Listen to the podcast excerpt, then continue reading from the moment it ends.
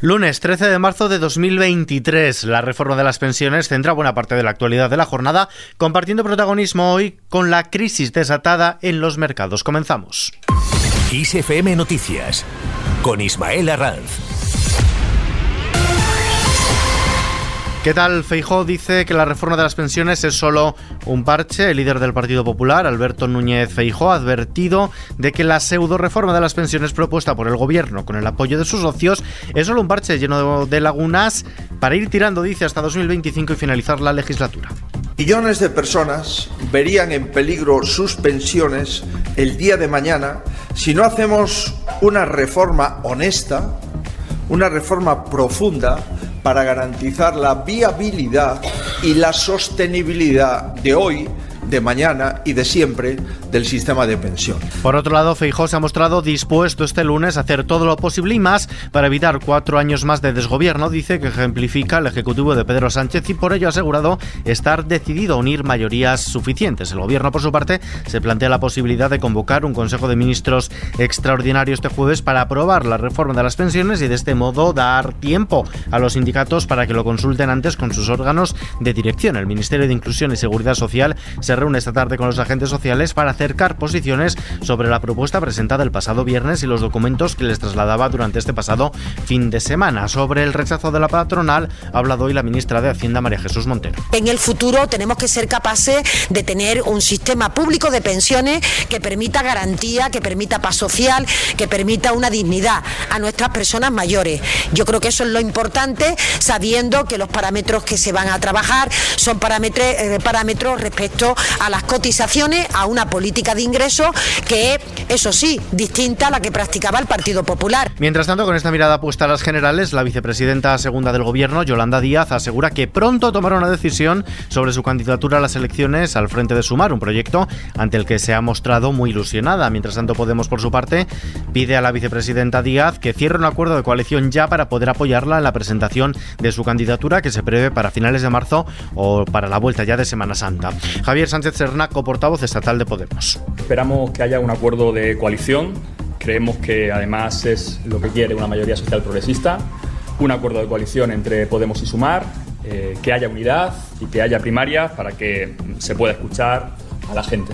Sobre la ley de vivienda, la vicepresidenta primera Nadia Calviño espera que cuanto antes se solucionen las dos cuestiones pendientes que están negociando el PSOE y Unidas Podemos para que la norma pueda entrar en vigor lo antes posible. Según Calviño, la ley no solo trata de reforzar la posición de los inquilinos y de incentivar y proporcionar seguridad jurídica a los propietarios, sino también de acompañar a una política muy ambiciosa de recomposición del parque público de vivienda. La regulación de los alquileres sigue siendo el principal foco de discrepancia entre el PSOE y sus socios parlamentarios en la negociación de este proyecto de ley por el derecho a la vivienda que lleva ya más de un año atascado en el Congreso. En este sentido, se ha manifestado también la ministra de Transportes y Agenda Urbana, Raquel Sánchez. No hay fricciones, lo que hay es eh, cuestiones pendientes por resolver, que estamos intentando ¿no? alcanzar ese, ese consenso, pero que yo estoy segura que vamos a llegar a ese, a ese consenso. ¿no? Por lo tanto, más allá de, del ruido que a veces se exagera, ¿no? yo creo que es importante eh, señalar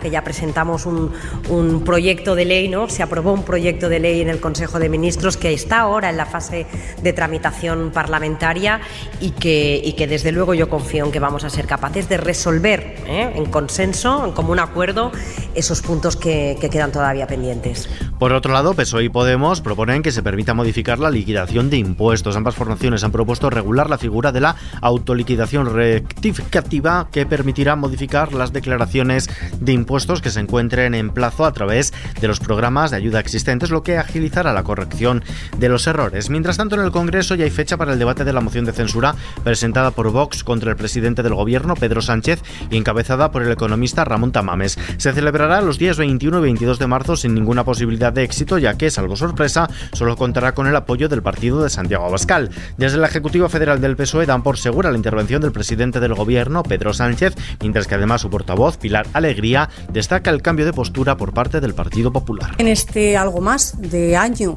de gestión del señor Feijó al frente del Partido Popular, encontramos dos puntos claves en su hoja de servicio.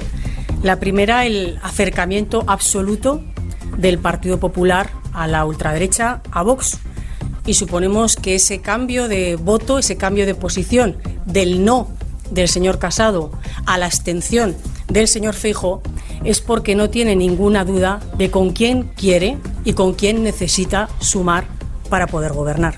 Más cosas. Alumnos de 50 centros van a realizar mañana martes una prueba piloto orientada a armonizar las pruebas de acceso a la universidad que comenzarían a implantarse en junio de 2024 con el carácter competencial del nuevo currículo de la ley CELA. El alumnado solo va a hacer dos ejercicios en esta prueba, uno de una materia común y otro de la materia obligatoria de la, de la modalidad que estén cursando. Mientras tanto, la música grabada en España siguió creciendo en 2022. La industria de la música grabada en nuestro país aumentó en un 12,5% sus ingresos respecto a 2021 hasta alcanzar los 462 millones de euros. De este modo se mantiene la tendencia ininterrumpida al alza emprendida en 2014 gracias sobre todo al empuje del streaming de audio que representó casi el 60% del total. En lo que toca a los bolsillos, el precio de la luz va a subir mañana martes un 67% hasta los 61 euros y medio el megavatio hora, aunque se mantendrá de este modo por debajo de la barrera de los 100 euros por séptimo día consecutivo de acuerdo a los resultados de la subasta celebrada en el mercado mayorista y sin abandonar los mercados, el presidente de Estados Unidos, Joe Biden, ha defendido la solidez del sistema bancario del país, del sistema bancario de Estados Unidos, después de la rápida actuación de las autoridades financieras y ha señalado la importancia de reforzar la regulación bancaria. Hoy, gracias a la rápida actuación de mi administración durante los últimos días, los estadounidenses pueden confiar en que nuestro sistema bancario es seguro. La semana pasada, cuando supimos de los problemas de estos bancos y del impacto que podrían tener en el trabajo de los pequeños negocios, el sistema bancario y en general, ordené a mi equipo que actuase con rapidez para proteger esos intereses. Y lo han hecho, y lo han hecho. En Madrid, la bolsa se ha desplomado este lunes el 3,5%, su mayor caída desde junio de 2022, arrastrada por los bancos ante el temor de los inversores a que se produzca una nueva crisis financiera después de la quiebra de dos entidades en Estados Unidos. El principal índice del mercado español, el IBEX 35, ha cerrado en los 8.958 puntos, con lo que se deja la cota de los 9.000 enteros. Los mayores descensos al final de la sesión los sufrían los seis bancos cotizados en el IBEX 35, encabezados por el Sabadell, que se deja por el camino un 11,8%, seguido por Bankinter que cede 8 puntos y medio por ciento, al BBVA pierde también más del 8%. El euro se cambia por un dólar con 7 centavos. Vistazo ahora a la previsión del tiempo.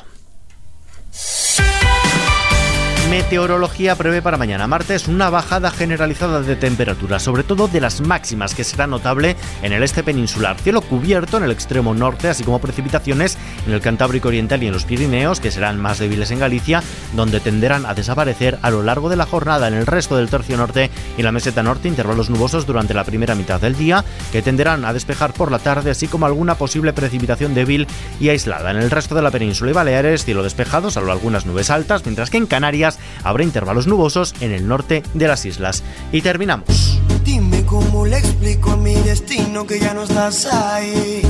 Dime cómo guardé para desprenderme de este frenesí Alejandro Sanz ha anunciado el próximo lanzamiento de un tema titulado Corre Caminos que estará disponible el próximo 24 de marzo y que es fruto de su primera colaboración con el artista venezolano Danny Ocean. El pop, lo urbano y el aire sureño del artista español, según dicen, confluirán en una propuesta de celebración. Alejandro Sanz se encuentra actualmente de gira a lo largo de este año con más de 40 fechas ya confirmadas. Ocean, por su parte, ha subrayado la oportunidad mágica de trabajar con el madrileño.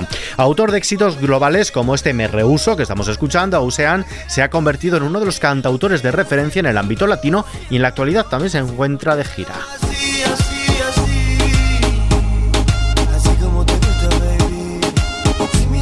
Con esto nos despedimos por hoy. La información continúa en los boletines horarios de XFM y ampliada aquí en nuestro podcast XFM Noticias. En la realización, Jorge Galisteo y Gustavo Luna, que además está al frente del doblaje. Un saludo de Ismael Arranz. Hasta mañana. Solo dame tu mano y confía en mí. Si te pierdes, solo sigue. Y dale tiempo.